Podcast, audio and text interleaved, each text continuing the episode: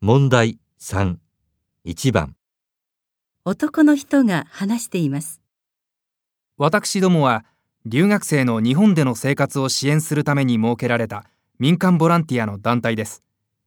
留学生の相談や悩みを聞き問題の解決に努めるとともに日本人との交流特に地域住民との交流のために多くの行事を企画しております今後は情報を提供するミニコミ誌の発行やホームステイの紹介なども手掛けていく予定ですこの団体が現在特に力を入れていることは何ですか1、留学生の就職の斡旋、 2、留学生のホームステイの紹介、 3、